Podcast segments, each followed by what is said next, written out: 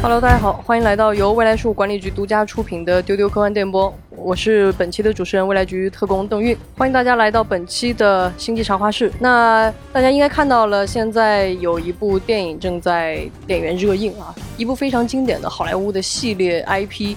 也是谍战片中的经典，叫做《碟中谍》。那么它的第七部《上》正在影院上映。那我们今天呢，就是想跟大家不聊这个新的电影，因为我们还没有看过。我们也不聊这个系列的特点，我们想追根溯源，回到一九九六年，那是这个系列电影刚刚诞生的那一年。而且第一部《碟中谍》一直是很多影迷心中不可超越的真正的那一部的经典。那我们今天就可能会在一些。带有时代气息的这种怀旧当中来进行啊，那所以我特地请了两位前辈跟我一起聊这期节目啊。那首先欢迎我们的老千，大家好，我是老千，不敢当，不敢当，怎么能是前辈呢？在今天的这位嘉宾面前，晚辈，晚辈。那么今天我们又请回了丢丢的老朋友，一个真正的前辈，有请大家都非常喜欢的左恒老师。大家好，我是来自冷战年月的老左。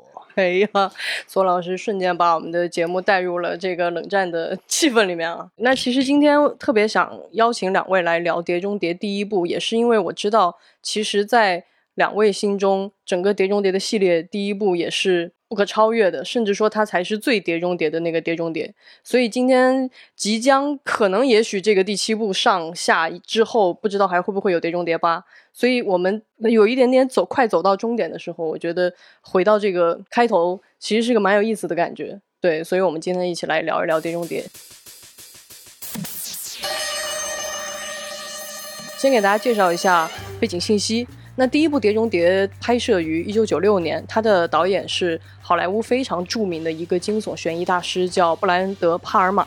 那在当时这部电影啊，就是小的时候看的时候，并没有意识到，除了阿汤哥很帅，他是主角，迷上他了以外，对我来说，我当时并不认识这部电影里的其他任何的演员。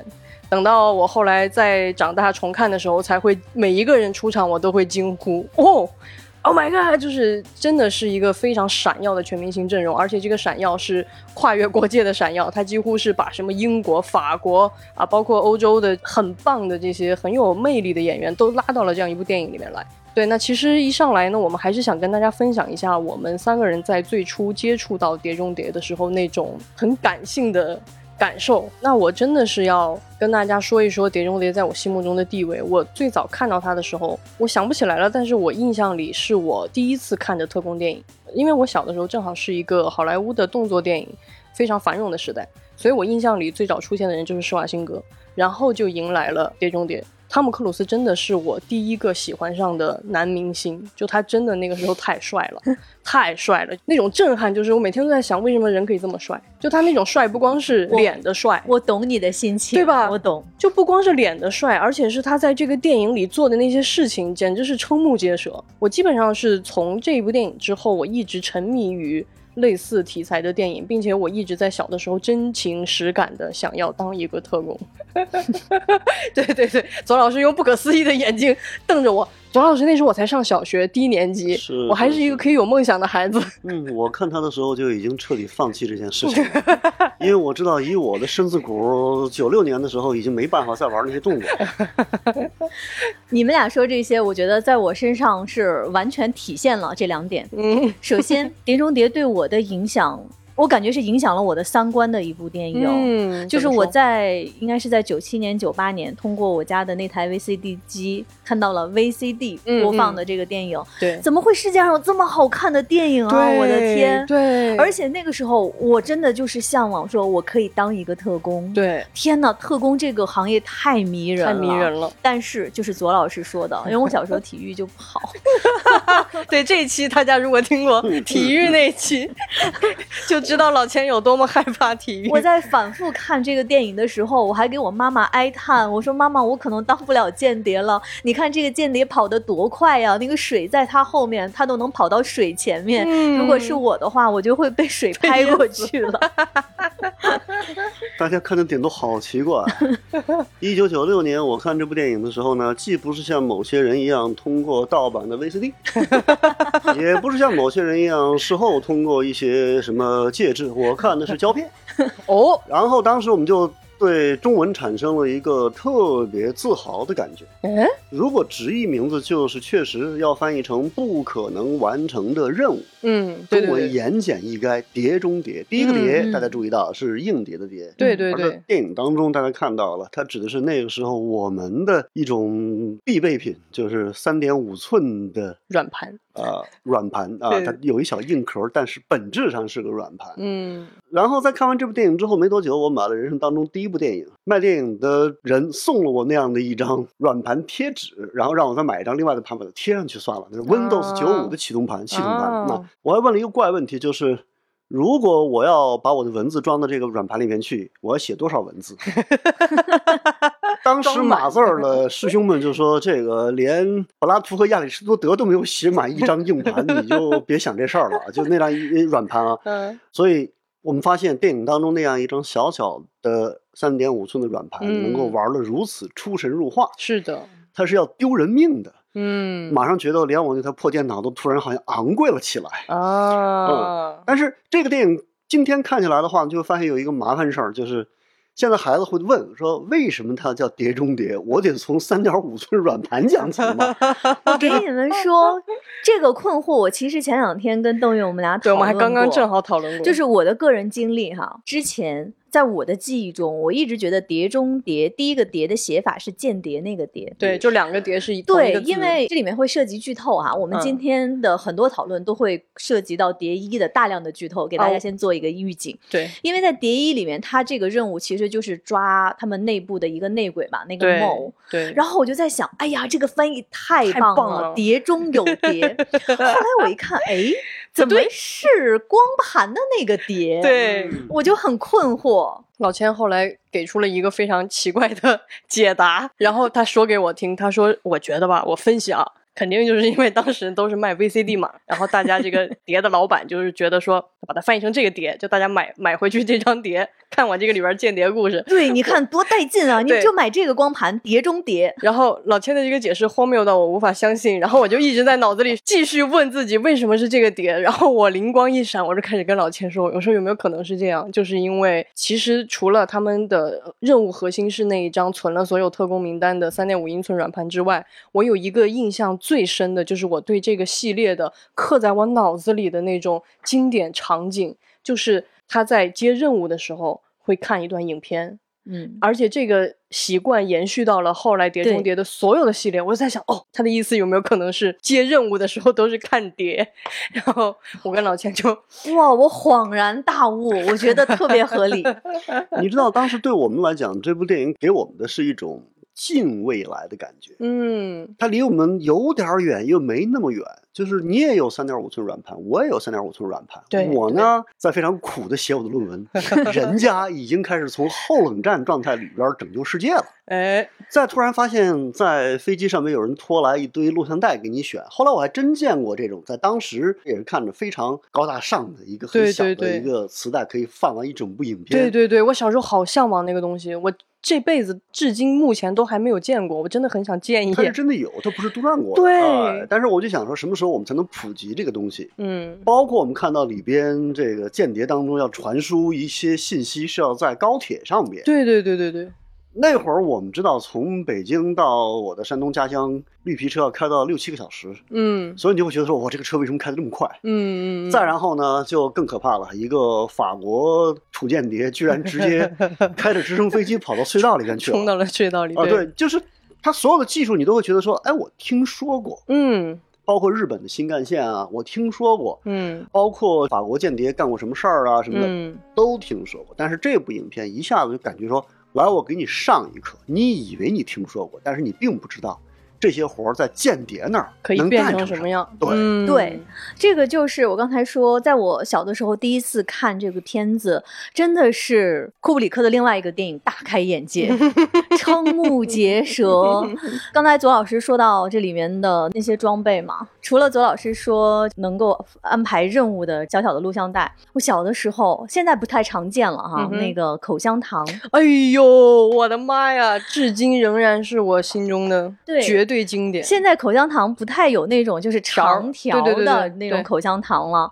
我小的时候因为看这个电影里面，口香糖是里面的一个很重要的一个道具，是个炸弹嘛，太牛了。我后来我买到口香糖，我都会本能的捏一下两边，就像汤姆克鲁斯一样，red light。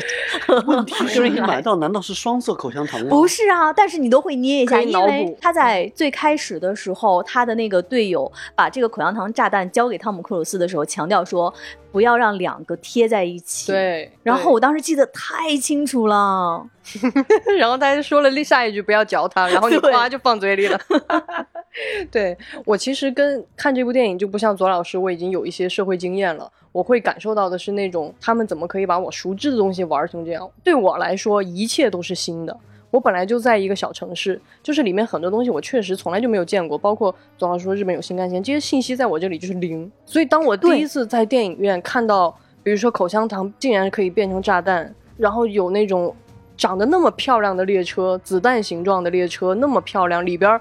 那么高级的做事，然后还有直升机，这一切对我来说那种刺激，我到现在都回忆得起来。就是他给我种下的那种绵延在我生命里的那种梦想。就如果现在我不开玩笑，如果有一天，就是当然像我的各方面素质都很差哈，但是万一如果有一天有人来跟我说，哎，交给你一个任务，你可以去当间谍，我觉得我会义无反顾，就是。它真的是影响了我的生命的一种观念，或者说我想要过什么样的人生。虽然我没有走上这条路，就是就是邓韵说的，尤其是在你年幼的时候，生活在一个小城市，我跟邓韵一模一样。你会发现，通过这个电影，原来有一群人能够过着这样一种别处的生活。对，他的那种生活让你太向往了，跟你现实中没有任何重叠的部分。而他所有的这些小小的装备和道具看起来又那么普通，比如说那个眼镜。对你戴上眼镜之后，你的队友就可以在屏幕上捕捉你一切目光所及的画面。是的，真的是他就是像打开了另外一个世界的一扇窗。嗯，好吧，我必须得说，我刚才对你们讲到的这种向往啊什么的，没有感觉，没有。为什么呢？首先，我觉得。身子骨来不及了。对对。另外一个呢，就是在这部影片引进之前，我们可是看过《真实的谎言》的啊，《真实谎言》我也看了，我也看了呀。但是我就后来就想，我说为什么看《真实的谎言》就觉得很嗨、很好玩儿？对对对对，并不会像《碟中谍》第一集这样让我们奉为神作。是的，是的，是的。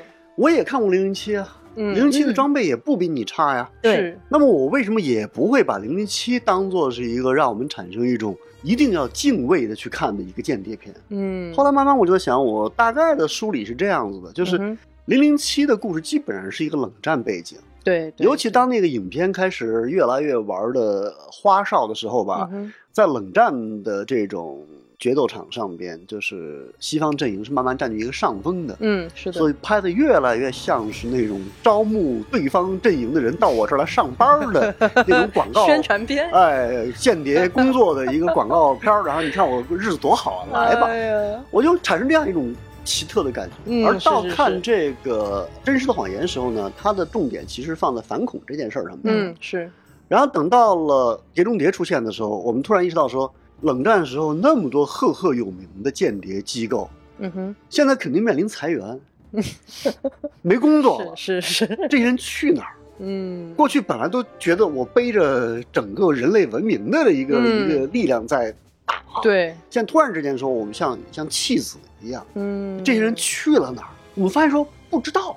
嗯，这电影告诉你说，这些人都在努力的生存下去，他们不是说活着就行了。嗯，他们说我要活在历史里边，这个才行。而且最让我们觉得难受的就是他的开场的那个段落非常精彩，一场比一场。让我们受不了。第一场就是他们乔装打扮，对，嗯啊，换了身份去套出一个秘密，为此还要使苦肉计，对，奸美人计，对。当我看到克莱尔躺在那儿奄奄一息、浑身是血的时候，我说不能吧，这么美的女演员也不能这么浪费，还没活就死了吧？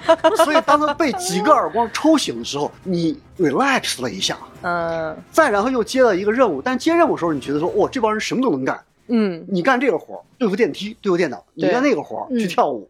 是。你干乔装打扮的任务，而且你这活儿你刚刚干过一个，嗯。呃，另外你们的老大呢很慈祥、很智慧，嗯，而且直接能够跟上层路线对，一起住大酒店，你会觉得说这活儿对他们来说就是一次日常执勤，嗯，是的，是的，就好像我们刚才在这儿上上班的时候，嗯。突然楼塌了，然后一个亲密无间合作的队伍，不知道为什么突然就没了。是的，唯一活下来，当时我们以为唯一活下来的这条帅哥，让我们稍微心里踏实一点，说他肯定得活下来嘛，不然后边怎么演啊？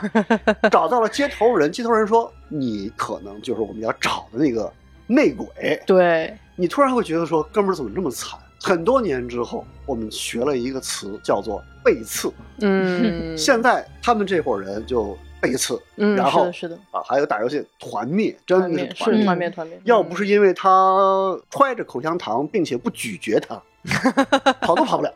所以这个时候，我们就觉得说，突然之间这个故事讲到这儿，就觉得说没得讲了吗？嗯这时候我们再看导演是谁呢？布莱恩德·帕尔玛，他的偶像之一是谁呢？希区柯克。对，嗯你又升起一个更大的期待，因为希区柯克最狠的一件事就是这故事讲了恨不得三分之一了，对，突然之间，对不起啊，不是这故事要讲没了，哎，这故事 只能留下一点点信息，再往后边走，然后进入一个更大的局。嗯，就是你会觉得前面这一帮人，就是你都认为他会后来有作用，现在没了，是的，是的，后边还能怎么办？你不知道。这时候你就突然发现说，哇，德尔帕尔玛还是学到了希区柯克这样一个悬念的精髓。嗯，嗯，在这样一个希区柯克和帕尔玛的加持之前，这个故事最早是在电视剧集，说白了，那就是个 B 级片。到了这一下，突然之间上升到了 A 级，在所有人竭力的忘掉冷战、欢庆冷战结束的时候，德帕尔玛把一个老的 IP 突然带到你眼前，恶狠狠地说：“你现在玩的这一切间谍都即将用来对付你。嗯，那我这个近未来，我是走进去呢，还是走不进去呢？悬疑、悬念，嗯，杀了我吧！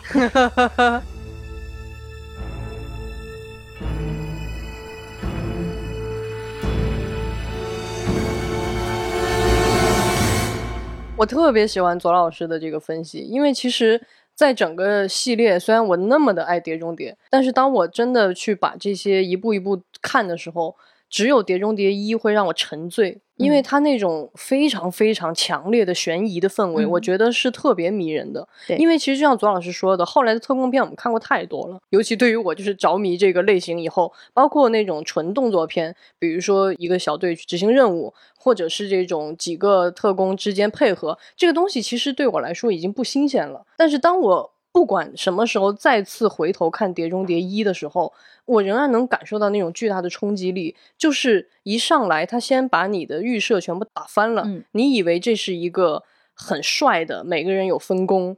然后我们通过我们的分工去完成一个任务，这是《碟中谍》后来的所有的每一集都这么讲的。对，但是他在第一集直接就没有了，你就是一个人。我觉得他其实，在那一瞬间让我特别理解，我觉得是一种特工的精髓。那种精髓就是你很可能在任何时候陷入一种绝对的孤立无援，而且更可怕的是，你的组织怀疑你。你现在的身份没有了，你被剥夺身份了。其实这一点在后来的，我觉得在《谍影重重》里是有向这个元素去靠拢，或者说致敬，或者说借鉴的一个呃核心的魅力。然后左老师说到的这个导演非常擅长把握的那种悬疑，就是你现在再去看《碟中谍一》，它没有任何的感官刺激，它的嗯镜头甚至都过于的朴实，对就是静止镜头，或者是偶尔有很轻的摇一下，嗯节奏都很慢。但是在它这个如此慢的这种节奏里，在我们现在已经适应了很多恨不得那个剪辑要八倍速的那种情况下，你再去看，就是在一个空间里，一个人坐在那儿思考的时候，你仍然感受到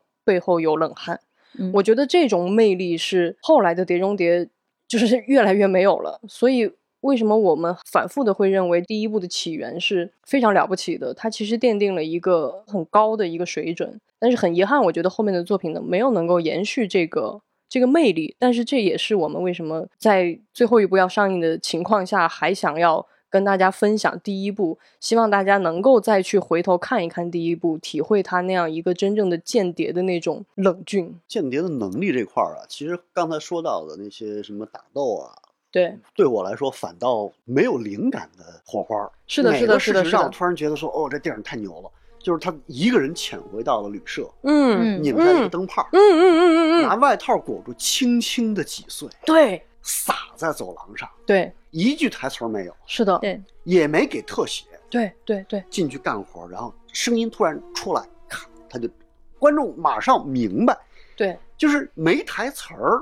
通过一个中全景对，给我们布置这么一个局，后边再再引过来，你就会觉得说，哇，这个是一个电影的语言，对对对对对对对对对对不是一个。MV 的语言。啊嗯，yes，对我非常喜欢那个镜头。就那个镜头让我产生了，其实我觉得它是真正做得好的间谍电影，就是它一定是在日常当中有很多你根本想不到的经验，而且这种经验来自于日常当中最琐碎的那些日常，你必须通过日常能获得的手段去制造一个，不管是你要用来攻击还是用来防守的这种可能性。其实我非常迷恋，就这一次我看的时候，我很多年没有再看这个电影了，我看到那个段落的时候，我浑身起鸡皮疙瘩。就那一刻，你觉得这个间谍在用脑子，因为我觉得后来的很多间谍电影让我看得很累，就是你觉得他只是在技术在叠 buff。哎，给你这个、这个装备，再不行是吧？再给你升个级，它还能有这个这个设备。但你在这个过程当中，你会觉得就是傻子呀，拿那个东西也行。所以当我看《碟中谍一》的时候，不光是这一个情节，就是我其实迷恋《碟中谍》的那个装备就在这儿，这这也是奠定了我对特工这个行业的一种理解，就是他用的设备一定不是那种最夸张的设备，比如说就是眼镜，比如说就是口香糖，嗯或者是包括他他后面几部，比如说在 DV 的功能啊，它都是一些日常看上去绝对没问题的。因为我们也会看到很多间谍电影，比如说一个间谍要通过重重安检，但他可能就是在这个行李箱的最普通的衣物里，或者是最普通的设备里，怎么精巧的去翻出它，他就翻出了一个了不起的功能。包括他们可以随时使用回形针，就是我我小时候也迷恋回形针，就是从这儿来的，就是你就觉得这个间谍只要有一颗回形针，他什么都能干。所以我觉得这种魅力对我来说才是真正的奇观，不是你给我上很多设备，嗯而是他什么都没有了。比如说现在手边，他还是能抓几件普通的东西，用一种你根本没有的思路，把它变成一个武器。所以刚才左老师跟邓韵在讲到，就是比如说其他的间谍的系列的作品，比如说《零零七》，其实《零零七》也是我个人非常喜欢的一个系列。对，然后我曾经我跟邓韵聊过，我比较过这两个的区别。嗯我觉得《零零七》更多的是在讲一种生活方式，是，它塑造了詹姆斯邦德这样一个极具符号性的、嗯承载着英国文化和历史的这样的一个人。但你如果真的放到真实的间谍和特工的生活中，他是完全不合格的，哪有这么招摇的间谍？但是他让你更迷恋的是他负载的这些文化。是的，但是像伊森·亨特，嗯像碟中谍，他就让我更痴迷于特工这个行业本身。是的，像刚才二位描述的，就是他的那种冷静，你们知道让我想到什么？想到了约翰·勒卡雷笔下的 Smiley。Smiley 他就是一个极其冷静的一个老间谍，他在审问他的对手的时候，他就拿出本子在纸上记，他其实一个字都没写。啊，他就是那种冷静，嗯他做出一种非常冷静的他在记录的样子，嗯把话给套出来。其实他只是在做戏。嗯，我觉得这个就是其实，在某种程度上跟《碟中谍一》里面表现的那种在巨大的危机面前的那种冷静，像幽灵一样的冷静，是让你特别着迷的地方。对对对，老千说到这儿，我还不得不提一个，我这次看的时候也是啧啧赞叹，就是我觉得我真的是被很多大片洗过脑以后，再回去看这个那种清凉、那种哎舒适。为什么我说他有脑子？就是这个里边有一个非常重要的情节，是他们的一个让雷诺演的那个法国人，在拿到这个碟片以后，因为这个碟片是交到他手中的嗯，他就去逼问阿汤，意思就是反正他想要要挟他，然后就把这个碟片拿出来。但是阿汤是怎么处理的呢？他没有跟他任何凶险的过招，没有在半夜设计要去把那个碟片偷回来，他只是用了一个非常无聊的手段，真的很无聊。他给他变了个魔术，拿着拿出一张碟，然后说哦。你看，哎，他一下就没了。他在哪儿呢？他的这一系列魔术带着那种美国人的小幽默，带着阿汤的一点那种傻傻的那种在表演的感觉，一下子就把这个让雷诺给整懵了。就是觉得，那我拿到的真的可能是假的，而且他相信你作为一个间谍，这么重要的东西是不可能给我的，所以他非常愤怒的把那张碟片丢到了垃圾桶里。然后直到这个时候，观众其实都还有点疑惑，就是你到底哪一张是真的？嗯因为变戏法就是这种一真一假的感觉。然后直到阿汤去把垃圾桶里的那张捡起来，然后把手里的那张丢回去，那一刻我真的是觉得天呐！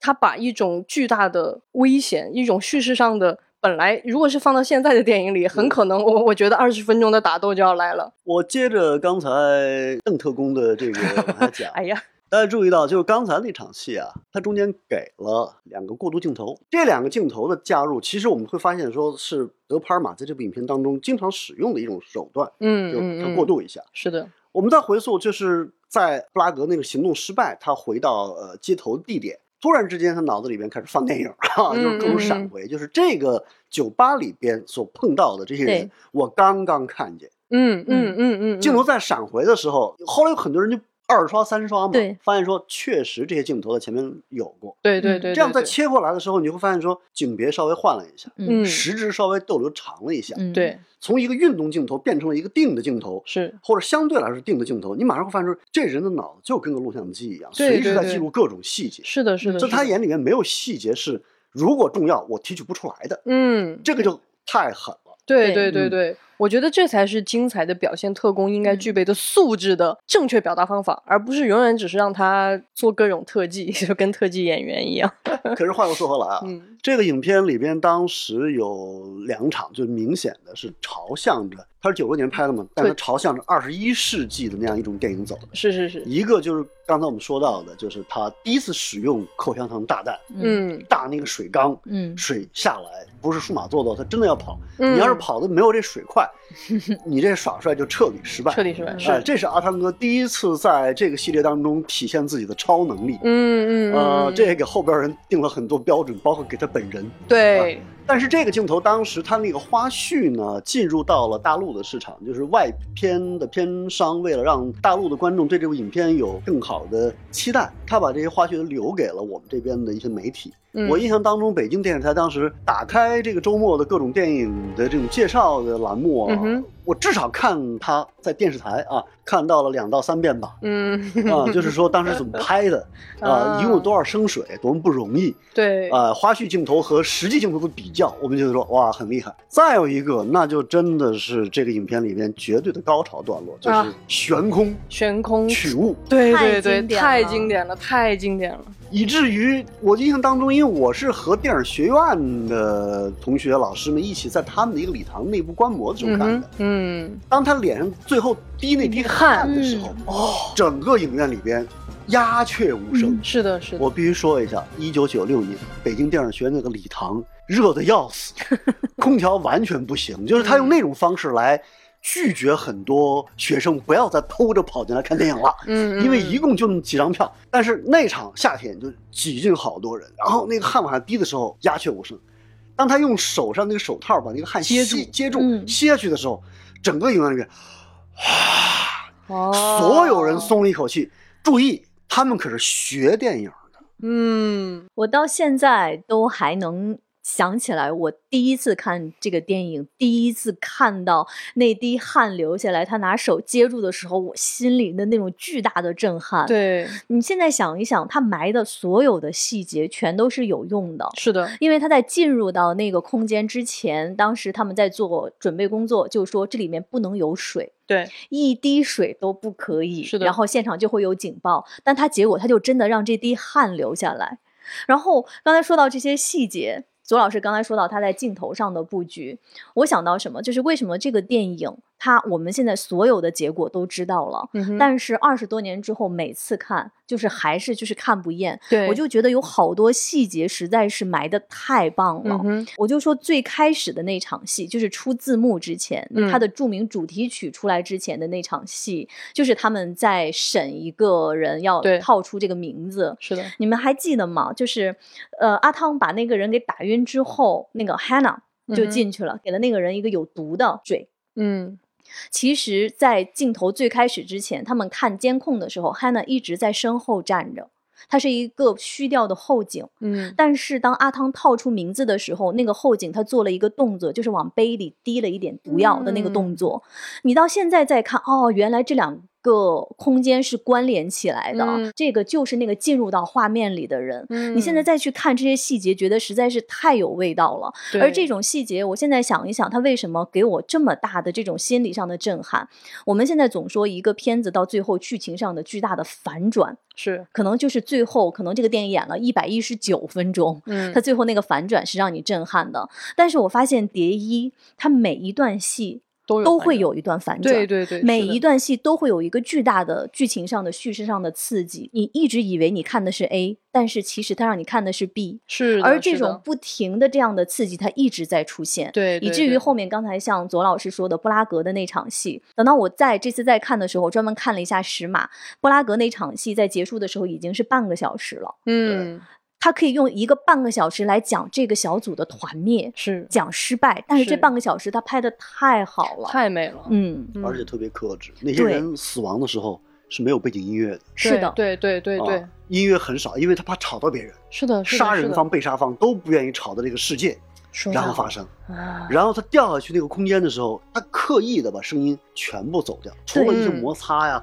绳索那种咯吱咯吱那种嗯绷紧的声响啊，当然还非常缺德，出现一只老鼠啊，就是啊老千当场死亡，他怕老鼠是不是？非常怕，他听不得这两个字，呃，我对这个电影的熟悉，以至于说，就到这个情节，我就知道我该闭眼闭眼睛了。是吗但大家想象，现在任何高潮段落，他会觉得说，我都花这么多钱拍这场面了，音乐给我铺上，对对，他生怕不响，是的。但是现在回过头来再看这部影片，你就会觉得说，不想就对了，嗯别吵，千万别吵，对一吵电影就没了。是的，是的，是的，所以我觉得这个德帕尔玛他把这个旧好莱坞从希区柯克转过来了啊，甚至都不止希区柯克，更早时候的他所欣赏的就是美国禁酒片导致黑帮片的那样一些黄金时代的一些经验，对无声片的一些经验，黑白片的经验，一点一点的带到这个世纪的门槛上，就贡献这么一部片。这是一个电影史角度的解读。是的，是的，是的，而且他给我的感觉，就像我们在之前分析的，就是比如说你去看一个很成功的推理小说，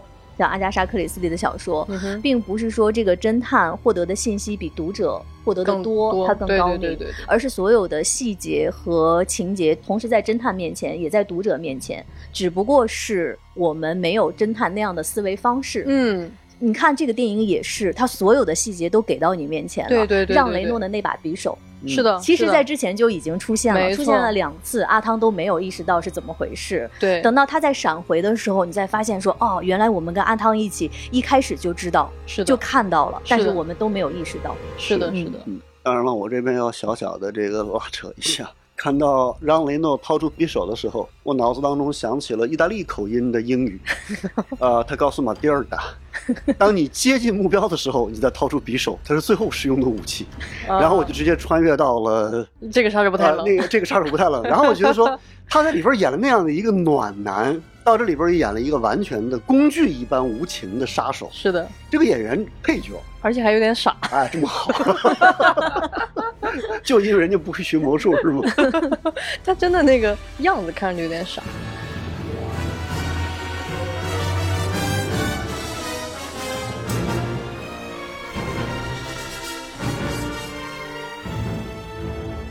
其实这个影片，说实话，我也有地方是当时看的时候啊，就被那个导演一下打懵，就是我为什么没看懂？嗯，就是最后他的老上司突然又回到他身边，对，然后跟他讲说：“我告诉你吧，其实我也是被陷害的。”嗯，这时候呢，汤姆克鲁斯表现的就是啊，对你说的好有道理。他嘴里边按照原来老 boss 的描述复原 Prague 的悲剧，画面呢正好是相反的，对，甚至有时候还相反两轮。嗯，就是克莱尔，克莱尔还在他的想象当中穿着风衣看向了镜头，也就是伊森亨特一下。嗯，就是这时候你就会觉得说懵了，说我到底是听他的这个词儿，还是看这个画面的信息？这两个信息是冲突的。是的，是的，我再说一个当时搞笑的事情吧，不是我一个人懵。嗯，我在电影学院看这片子的时候，因为有些老教师啊也在看，年纪偏长，有一个男性教师就嘟囔嚷了起来。他那老师，我经常在电影院里面听到他的奇怪的评论音轨，我说等会儿这俩事儿不对，然后有一个女性老师的声音在旁旁边响起，说：“你不记得了吗？这就是苏联蒙太奇学派讲的音画对位蒙太奇呀！”全场哄堂大笑，就是我心说，电影学院看片好好玩啊！笑死了。所以就是二十多年前的弹幕是在现场实体发生的。对啊，真的真的。而且两个人全都是苏联电影工作者教出来的，啊这就太有意思了。哎，我觉得这个怼的好精彩啊！对啊，这不就是生化对位吗？但是我们都忘了呀，嗯因为很是是是很少有人后来再用这个手法。嗯这个手法被认为说过于老派，是的，过于刻意。嗯啊、不自然。但是放在这儿，你突然发现特别自然，为什么呢？阿汤脑子里边想的是当时可能发生什么，嘴上还要骗面前的这个对嗯叛徒，是的还要脸上表现出来一说啊，你说的好对啊，啊，嗯太精彩了，太精彩了。这一下子就是不是声画对位，而是说声音画面的视听语言和嗯电影语言和叙事嗯，重叠的一个对位。是的，是的，再说一遍啊，当年我们都认为吧，阿汤先生也是肌肉发达、面孔英俊，但是头脑嘛，比他哥雨人差远了。到这电影之后，我们觉得说啊，他毕竟有与人一样的思维。是是是。哎呀，我觉得这种爽点真的是后来的很多间谍，包括《碟中谍》后面的很多系列，让我再也没有办法感受到的，就是左老师说的这种。它其实是在一个很复杂的局里边，你的任何一个表情的闪失都可能会有招来杀身之祸。所以，当你怀疑这个人的时候，你怎么跟他斗争？这种斗争不是指的我揍他的那种斗争，而是我怎么去想明白这个局，我去找到破绽，我去反间计。这种智力的这种一层一层的，就会让你觉得特别爽。就到最后他假扮这个 Jim 出现的时候，你都会觉得哇太牛了。但是到后面，包括碟中谍自己的很多到后面，我觉得你已经甚少看到这种思考，这种一层一层的悬疑。你看到的总是那种，就是我说的那种技术手段的叠 buff，真的会让你觉得非常的无聊。而且它的那种悬念的刺激，只是因为比如说这个技术手段出差错了，仅此而已。你就会觉得好的，我当下是紧张的，但等我再回头看的时候，你就会觉得非常 boring。就是你写剧本写到这儿想不出来了，就说那我们让这个东西坏掉吧。就比如第四部爬哈利法塔，他那个手套没有电了。是我承认他在情节上那一瞬间会让你很紧张，但是我觉得这种紧张是没有脑子的紧张，是一种生硬的紧张。不过说到这儿哈，邹老师说到阿汤，你看现在包括呃整个的《碟中谍》系列，完全就是围绕着阿汤自己嘛。没错，你必须得承认，上世纪八九十年代的阿汤实在是太漂亮绝，对的 super star。我真的是因为喜欢他，我把他八九十年代的电影当时全看了，嗯全看了。然后就发现 Take your breath away，是这样吧？啊对我，我还给邓运分享过，我说那个时候用 上课的时候用文具盒，他是唯一一个被我贴在文具盒里面的瞧瞧这个待遇，星。这个但是待遇，你现在再想一想，你看我们刚才说到蝶衣，包括《碟中谍》系列里面一个重要的一个手段，就是那嗯张脸皮。对对对对对对，在谍对假脸皮一的时候，嗯为什么用在他脸上那么合适？一嗯张伪装的脸撕下来之后是那么漂亮的 老千是不是英俊的阿汤？当场就被夺走了灵魂？对，就是，我是想说，就是这个技术手段，包括和这个演员他贴合在一起，嗯都是合理的。嗯嗯嗯。但是我后来为什么对后来的《碟中谍》系列虽然每部都看，但是就是比较失望。除了刚才左老师跟邓云说的这些，我是觉得你看这个电影，它叫《Mission Impossible》。是的，它在一的时候，尤其给我们展现的是这个任务是如何不可能去实现。嗯比如说，他去偷那个名单，中情局在兰利总部是怎样的一个环境，对他来说是不可能的。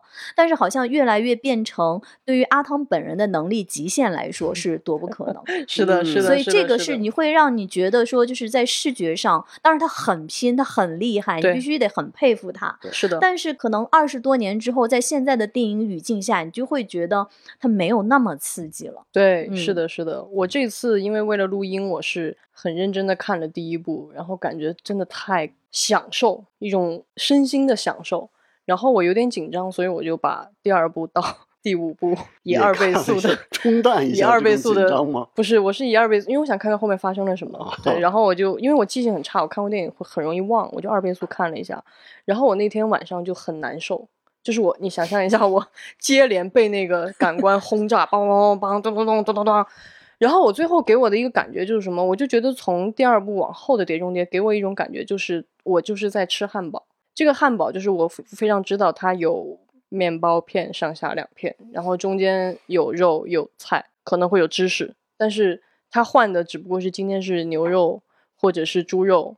但是无论如何，它对我来说一直是一个汉堡。但是在第一步的时候，它根本就不是一个汉堡，它是一个完全不同的、更精美的、更精巧的，不是那种吃快餐的不是用嘴巴吃的东西，而是用脑子吃的东西。对对对对对，就是那种感觉。所以我觉得大家真的都可以再去看一看。如果你对现在的很多电影都感觉疲劳的话，男性观众也一定要再看一部这部影片，但是就不要再看阿汤哥刺激自己了，看 Claire。那时候是克莱尔的颜值的巅峰，嗯，所以以至于当他 我们认为说德帕尔玛难道要把它变成一个蛇蝎美人吗？加一下，在德帕尔玛的影片里边和在他的精神导师希区柯克那儿，蛇蝎美人是一个经常被用到的。没错，没错，没错。那么在这个里边，我们发现说他也是也不是，嗯，以至于他哭泣的时候，你就会觉得说他跟阿汤应该有这样的一个起码的美学上边的信任。嗯，当我们知道他的老头儿就是他的的上司的时候，我们会觉得说他俩也不配呀。这个不光男性观众觉得，我们更觉得好吗？对，所以就觉得后来发现啊，为什么这个丈夫对自己的妻子下了手，老头自己都觉得自己不配 啊。但是派你们两个人一块儿出去搞间谍工作，我已经头上仿佛出现了草原一样的心理阴影，所以。他突然又给了一个希区柯克式的，或者说弗洛伊德式的解释，就是他的人生崩溃就是我的职业没了，嗯，冷战没了，嗯，我并不信任我的妻子和我的队友，因为间谍之间是不应该相互那么信任的。所以在这种情况下，他的是一个人生观和世界观整个崩溃的一个大反派。最搞笑的是，他在编制这个间谍连接的信息密码的时候，随手找到了一本书，恰恰是关于信仰的。嗯，圣经 是的，是的。这个事情对我造成的今天的一个影响，就是我的电脑桌面上边只放一个文件夹，取的名字就是约伯 job。为什么呢？打开之后是我各种恶心的、累的和我喜欢的和最新的各种临时性工作。嗯。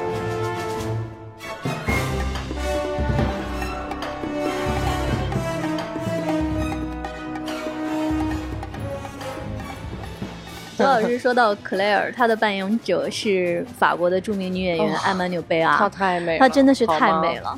然后其实说到 Claire，嗯，大家可能看到现在《碟中谍》在宣传的时候会有一个概念叫“谍女郎”，我完全不认同。呃，其实对我来说，我不太接受这个概念，完全不。呃，为什么这么说？因为很多年前我跟左老师聊电影的时候，左老师有一个观点，就是说有一些片子它的。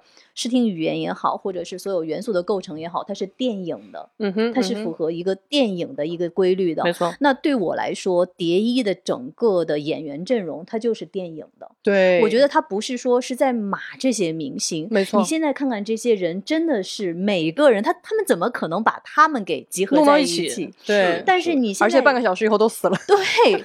而且他让这些人半个小时之后全部下线。对你现在想一想，我觉得他的每一个人他是有功能的。没错，这个功能不是像《零零七》里面帮女郎的那种功能，而是他作为这样的一个小组里面，他是有间谍特工的功能的。对，我这次重点看了一下，比如说在一开始布拉格他们布置工作的时候，像克里斯汀斯科的托马斯，他是一个英国人，他在这里面他是擅长就是潜伏在大使馆里面，对，他是适合 social 的。对对对对对对对，优雅。对。然后你看还有其他的，比如说 Hannah，她是负责监视的，她的跟踪能力很强。对，然后另外像 Claire，Claire 她是做掩护的、执行的。我是觉得说她这里面为什么是电影呢？她挑了这么漂亮的一组演员，她去分别去完成自己作为演员的这个身份，说得好，而不是说只作为一个漂亮的女郎这样的一个身份。说的太好了。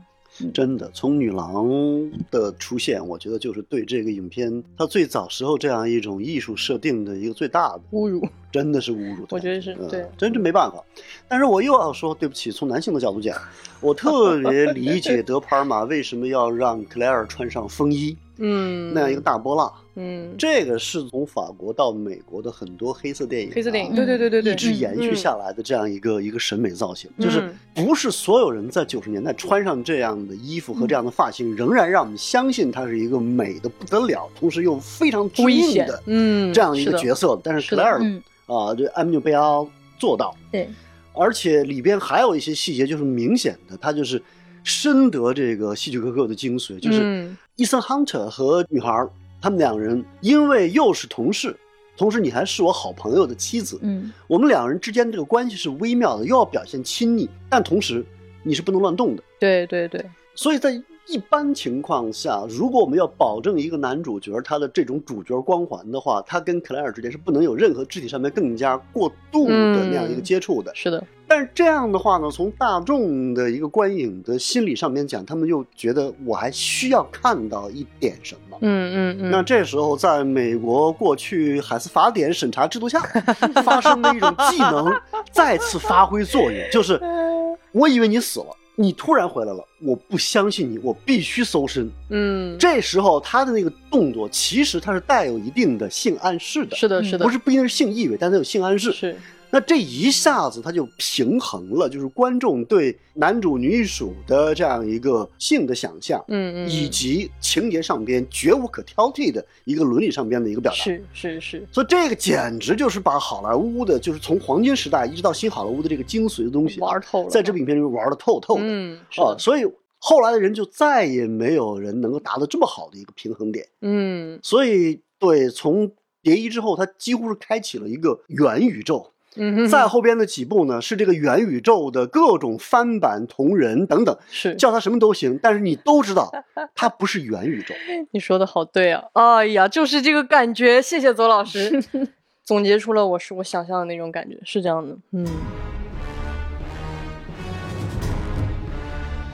那我们刚刚聊了特别多啊，但是我觉得还有一个真的是经典的，刻进了我的 DNA，刻进了我的血液的关于蝶衣的最经典的东西，它当然也在后面延续了，就是它的主题曲。对，就是这个音乐太激动人心了。就是我觉得他只需要响起前面三个音符，梆梆梆，然后你哇，我就会立刻就站起来了，然后就会跟着梆梆梆。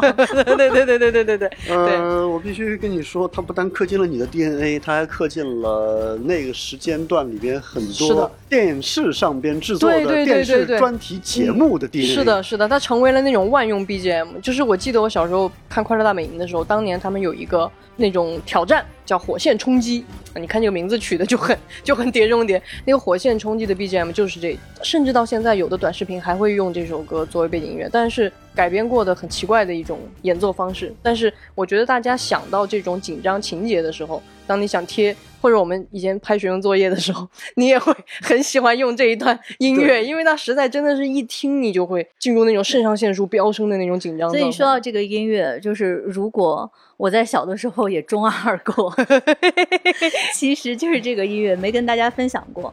你们记得在二十一世纪初那个时候的手机比较先进的，就是多少和弦，多少和弦，你换了这个什么十六零和弦、啊三十二，对对对，你换了这个手机之后，你就可以换铃声了。对对对对对对，我的铃声，我当时换了新手机之后，我的铃声就是《碟中谍》的主题曲。哇哦，好刺那你这样！不是会暴露自己的间谍身份吗？不，我就完全沉浸在自己的那种，好像我的手机、我的电话一进来，哦我就接到任务了，哦 就是那种特别嗨的那种感觉。哦血脉觉醒的意思 是吧？对对对，我理解你。为什么？好吧，我只是觉得，对他除了被很多电视节目来制造一个气氛，很经典。但是我必须说，好，现在的很多超级大片的音乐，你真留不下什么印象。啊，都一样。但是你说它那个主题曲呢，并没有很长，哎，对对对，对对并不长是的，是的。但是你就会觉得说，你会一气呵成听完它，嗯嗯然后你脑海嗯当中就会出现一个导火线正在不停的燃烧。哎，对对对是的对对对对，那样一个感觉，而且那个特效，我觉得是我欣赏的，就是说通过一个导火线这样一个特别古老的爆破方式，没错地理战是不是就有，对不对？啊，它一下子进入到了一个没有秩序的状态。嗯，那个火花的燃烧是没有一个直线的，全都是曲线，嗯缠在一团，但是又奔向危险，嗯所以它造型上面无可挑剔。是的，是的，嗯，而且呃，我推荐大家，你如果再去看一遍《蝶衣》的话，你关注一下，除了片头它的这个主题曲响起来，它在几个关键、重要的、很紧张的时间节点，它嗯垫上了这个音乐。是的，是真，的是在那个时候，你听到它那个砰砰的那几声，你感觉是在扣你的心脏。嗯，其实这个电影呢，它还有很多幽默的地方，哎，对对嗯对，是的，这个都是现在我们分析发现是有那一下，但是当时呢，可能觉得过去了。现在一想，那个幽默的加的是特别好的。比方，嗯我觉得有一个细节是当时留下点儿小阴影的，就是他最后的决斗是把直升机直接拉进了隧道。哦，对，当直升机爆炸之后，他的螺旋桨仍然在转动着。对对对，嗯那个缺德的螺旋桨，那个尖儿就打成了一个尖锥一样的形状。停下来的时候，它离着阿汤那个瞳孔只有几厘米。是的，是的，是，的，是的就，直直的直的停在那儿，哎呀，太精彩了，很紧张吧？镜头拉开，列车里面站起了一位驾驶员，他看到了这一幕，在后颈处穿着制服，软软的倒了下去。又倒了，你说他不幽默吗？他是有点幽默的。是的，是的，包括刚才我们说到的变戏法，嗯，他幽默，他掉在空中，你会觉得又紧张又有点好玩儿。嗯他使劲的保持一个健美教练一般企图达到的瑜伽平衡，是对对对，所以你就觉得哎还有点好玩儿，就是你笑呢也不敢笑，你怕惊到他，嗯，但是你又会在事后想起来，你会笑着想这一幕。是的，是的。我猜有这样心理的人，一定包括一个叫宁浩的。哦，然后在这样的一系列的回味当中和我们愉悦的这种追思当中，我真的在建议大家看一个可怕的影片，就是哦。这个导演，我们就要谈一下他。我刚才说了，他是真的继承了这个旧好莱坞和新好莱坞嗯传统，又面向着二十一世纪的这样一个人。嗯，他有一部影片，其实可以跟这个做一个参照，有点差异有点大，叫《义装杀人没听过》（Dressed to Kill），也翻译成、哦有人翻译成叫“剃刀边缘”了。哎哦，剃刀边好哦，诡异的翻法。异，很多人说那个片子特别向希区柯克致敬，嗯，但又不是希区柯克，它带有德帕尔玛的一个很强烈的一个标签。嗯还有一点呢，这哥们儿特别喜欢拍美国的禁酒时代，嗯，他的很多警匪片全都是以阿尔卡彭这样的一个芝加哥大亨啊、嗯黑社会为背景来完成的。嗯，所以，如果大家看完这部影片又觉得后续的可能没有《碟中谍一》这么上头，嗯，那很简单，就看看这个导演，看其他片子好了。嗯但是我必须要说，这个拉一下，呃，这个系列的导演啊，后边几部的也都不弱呀。当然，第二部是著名的约翰吴啊，就是 啊吴宇森导演啊他带着他的鸽子和双枪啊来到了片场。对对，等到第三部的时候，就变成了现在也是一线的 J.J. Abrams，对阿布拉姆斯是的啊但是我得说，他在拍第三部《碟中谍》的时候，票房其实并不差，嗯，但是艺术方面口碑，大家伙儿觉得说还是比较弱，是是中规中矩。是是是，第三部特别中规中矩，对，当然你就会知道说为什么好莱坞对他特别放心了啊。嗯呃，等到第四部的时候，其实中间又又隔了几年。嗯嗯嗯嗯，对我个人来讲，我都以为这个系列就要没了是是，是等到第四部的时候呢，我突然觉得说，哎，又好了。为什么呢？男主已经这么高大威猛帅气了，那再给他加一个好玩的跟班儿，哎，啊、就几乎变成了一个无往而不胜的堂吉诃德和他的桑丘潘莎那样的搭配了。对，所以就很有意思的加入了更喜剧的东西。对我其实对第四部有一个非常深的印象，不是因为我多喜欢他，而是因为那一部的导演是布拉德伯雷，他以前是皮克斯的导演，这是他的第一部真人电影。我在看第四部的时候，记忆犹新，我在电影院坐的时候那种疲劳感，就是。他反反复复，就是比如说他们在那个停车楼追逐那一场戏，不信的话你们 就回去看一下第四部，就他那个镜头感，还有那种延宕，就是跟动画片一模一样，而且一定是皮克斯的动画片，因为他之前是《超人总动员》的导演，就是他会有一些那种很很奇怪的那种呜很快速的运动镜头，然后在中间嘣儿弄一下，然后打咚，然后咚又出来。所以我在看第四部的时候，我真的在电影院坐，我就在想啊，这是动画片吗？后来我一看，哦，导演是他，OK，就 get 了，你知道吗？很有意思的体验。其实你们在说这些的时候，就是第二部到第六部，我眼前就是出现的都是他们的名场面。嗯嗯嗯，比如说第二部的时候是他攀岩，啊对，然后挂在那个岩岩壁上，嗯，正面，而且是正面对着悬崖。对那部很难看，但是也从小让我向往攀岩这件事情。然后第三部的话，这个故事发生在上海嘛，他当时是爬中银的大楼。对对对对对第四部是大家记得就是沙漠里面沙尘暴。迪拜呃塔，对，爬迪拜塔。第五部我记得是他潜潜水他当时就是挑战了一个身体极限，就是长时间的下潜嘛。对。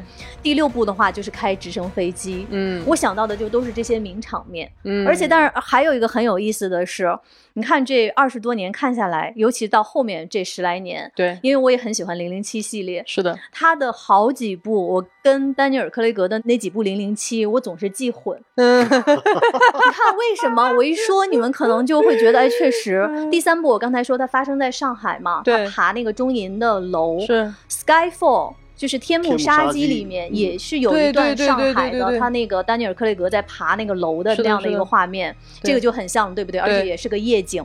然后雷亚塞杜。就是在第四部，第四部的时候，雷亚塞杜就出现了。大家了解的 Prada 的那个杀手包，就是从那个时候开始的。嗯。那雷亚塞杜是后面这两部零零七的女主嘛？然后还有就是 Rebecca 福格森在在应该是第五部剧院里面射击的那一场非常漂亮的一个造型感，她穿着黄色的礼服。哎，你们还记得吗？在那个《量子危机 》有一段也是发生在歌剧院，也是在剧场里面，也是在某个时间节点射击。嗯所以我每次说到这几部的时候就很恍惚，哎，到底是哪一个电影的情节就就记不住。对，你看，所以这就是现在为什么我们会疲劳，就是大家都在用相似的套路在创作，就间谍片真的太难拍了。我再说一个让我更沮丧的事情吧。虽然我们说到类型啊，类型就是嗯不断的复制、工业化量产，然后呢大量让我们记不清楚谁是谁的细节出现了。啊、名场面跟名场面呢，也好像是亲戚关系一样。，对对对，即便这样，你跟同时期的、同时段的一些华语大片相比，它还是在技术上面压你一筹。啊，为什么呢？嗯比方说沙漠里边的沙尘暴，同时期出现的前后脚吧，龙门飞甲，在这个伊森亨特这儿，它只是一系列的间距当中的一个。嗯，但是到了龙门飞甲里边，连徐克这样的大导演，他都认为说这是一个绝对的最高潮点，嗯，他就懂这个感觉了。嗯嗯嗯，嗯，而且在剧情的角度讲，《龙门飞甲》里边的沙尘暴、龙卷风，你就是武术威亚加上龙卷风。嗯嗯嗯嗯，但是在刚才我们说的迪拜塔这个伊森亨特这个追逐里边，他是先从塔上到地面对，开车穿过市集，他的那个防风眼镜什么时候出现？到这时候又重新使用上了，嗯。等等，这一系列你会发现说它都是在这儿的，嗯，所以这是就是。这其实是让我个人特别感到沮丧沮丧的一个地方，嗯就是明白。可能对他们来说，这就是他们类型生产线上边的一件产品。嗯但是它是一个工业化。到了我们这儿，我们还弱。就是我们后来为什么觉得说，看着阿汤不单是在搞间谍，他还在明日边缘，嗯，在遗落战境，对对对对对，呃，这样一些地方不断的出现。他在拓展自己这样一个故事的外延的同时，它也在内卷着让这个类型维持住它的一个品质。嗯嗯所以这一点是让我们觉得说，我们可能没办法像提到第一部一样的来评判后面这几是部，嗯，但这种其实是更让我感到有一点点明白沮丧。明。白，是的，是的。如果要从这种产业角度来看的话，确实是只剩沮丧。而且那几个女主，你是真的相信她们颜值不但高，而且真能打，对对对对，对甚至对她们唱起歌剧来，你也不会觉得太吃惊。嗯，没错。好，最后我要说的一件事情就是，今天丢丢科幻电波请我到这边来做客，然后因为外边天气特别热，走到楼里边呢，他们这个空间也很绝，它是分成了进大门之后左转呢，还是右转呢？对，是的。变成了一个量子态的东西，我就进错了一个空间的电梯。上去之后，我在电电话里边听到了接待我的钱老师的声音，但是我眼前完全看不到钱老师，我就觉得说，你们就算是要录《碟中谍一》，也不用炮制这样一个量子式空间给我呀。哎后来我才知道我上错电梯了。对，真相往往在最简单的地方。我们在今天录的时候，我还没有看《碟气》，但是告诉大家，今天录完之后马上要站起来走。哎呀，我要去看今晚的《碟气》首映。哦，提醒大家注意，只是碟七上，还有碟七下。对 对对，碟气我不知道为。什么《哈利波特》的第七也要有个下，伊森亨特的七也要有个下，啊，这已经成了一个标配了吗？呃，七标配啊，行，期待老千给我们带来一些实时，我不怕剧透，我我很期待你的观影的感受，毕竟我们刚刚如此的回顾了一番。对对对，对我来说，好的剧透能让我的钱包得到一定的拯救。意思是你不准备去看？我觉得我还是会去看的。对我，我想觉得无论如何是，你们是去看伊森亨特，或者说去看汤姆克鲁斯？不不不哦，不是，当这个 M 纽贝尔退出之后呢，我我我我已经对我已经对阿汤早早的就失去了兴趣。对对 对，就是这个系列对我来说，就是这二十七年，他如果继续拍下去，我还还会继续看我没有办法，他就嗯。可着我这个羊毛薅，我还会追着看。我陪你。